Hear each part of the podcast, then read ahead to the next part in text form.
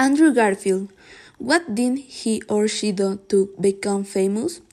Garfield began taking acting class at a gay night and appearing in a stage production of Bugsy Malone and 13. He joined a youth theater workshop located in Epsom and began acting frankly in plays in 2004.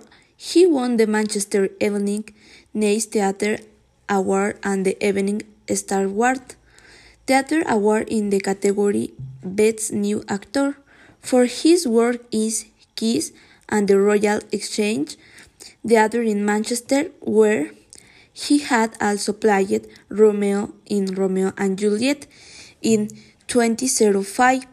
His television debut took place when he appeared in the teen drama Sugar Rush Night in 2007. He attracted public attention by appearing in the Doctor Who episodes Daleks in the Manhattan and Evolution of the Daleks.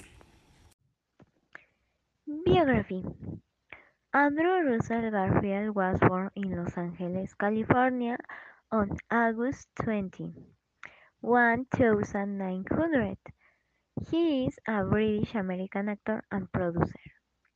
Despite being born in Los Angeles, he grew up in Epsom, Surrey, where he began performing in theaters and television productions.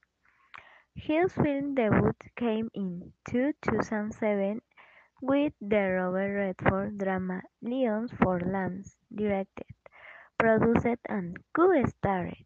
A year later he starred in Boy and won a BAFTA Award for his performance.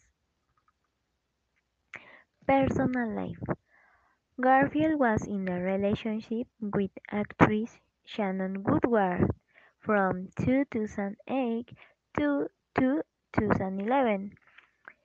In July 2011, he began dating this The Amazing Spider-Man co-star Emma Stone and they were in a relationship from 2011 to 2015.